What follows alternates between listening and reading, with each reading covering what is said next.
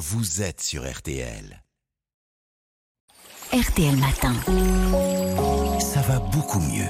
Aujourd'hui, Aline, vous avez décidé de nous parler de l'intérêt de faire des mots croisés. C'est vraiment bon pour le cerveau ou c'est une légende? Non, c'est pas une légende, ça le stimule vraiment. On a dit beaucoup de choses hein, sur les jeux comme les mots croisés, mais la science a tranché. Cela améliore effectivement la mémoire, les capacités d'attention et de raisonnement. En somme, cela aide le cerveau à rester vif et jeune plus longtemps.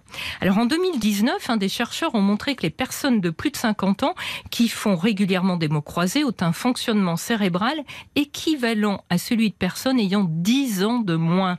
Une nouvelle étude vient de confirmer les bienfaits des mots croisés pour la santé cérébrale. Donc ces mots croisés permettent de freiner le déclin cognitif. Tout à fait. Ça permet de maintenir plus longtemps le cerveau en bon état de fonctionnement.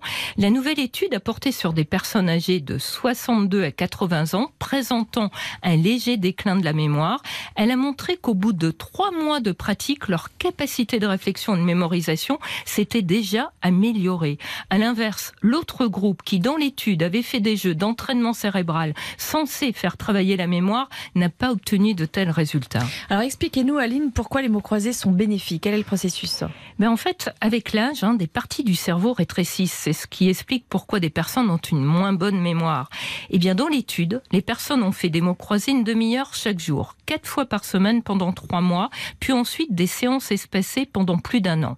On leur a fait passer une URM cérébrale et on a vu que cela a ralenti le rétrécissement de le cerveau, notamment la région de l'hippocampe qui joue un rôle central dans la mémoire et du cortex qui produit la pensée. Alors les chercheurs n'ont pas observé cet effet chez les personnes qui ont fait de simples jeux de mémoire. En fait, le cerveau fonctionne un peu comme un muscle. hein. Il, il rétrécit si on ne s'en sert pas. Euh, pourquoi les, les mots croisés sont-ils plus efficaces que d'autres jeux? Eh Bien, par rapport à d'autres jeux, hein, les mots croisés ont l'avantage de faire appel à plusieurs régions du cerveau pour trouver le mot juste. Les indices donnés pour trouver les mots d'une grille nous obligent à faire des associations d'innés qu'on n'aurait sûrement pas effectuées autrement, ce qui favorise de nouvelles collections cérébrales. Le sudoku améliore aussi les fonctions cognitives, il sollicite les facultés de raisonnement, mais il y a moins d'associations possibles qu'avec les mots. Alors c'est bien aussi, hein, mais il faut faire autre chose. D'ailleurs, c'est le secret pour garder un cerveau en forme, il faut varier les activités. Eh Oui, le cerveau a besoin d'être stimulé de plein de façons différentes, j'imagine. Et oui, que ceux qui n'aiment pas les mots croisés se rassurent. hein, de nombreuses autres activités stimulent le cerveau, comme la lecture, la musique, le dessin. Ce qui est important, c'est de sortir de sa zone de confort en apprenant toujours de nouvelles choses, en allant en contact des autres et en échangeant, sans oublier de s'oxygéner, car les scientifiques l'affirment, l'activité physique est aussi efficace pour maintenir le cerveau jeune plus longtemps. L'activité physique, on y revient évidemment. Merci faire des- des mots beaucoup. croisés en courant. Mieux, en c'est pas mal. Merci beaucoup Aline Perraudin. Merci. lundi.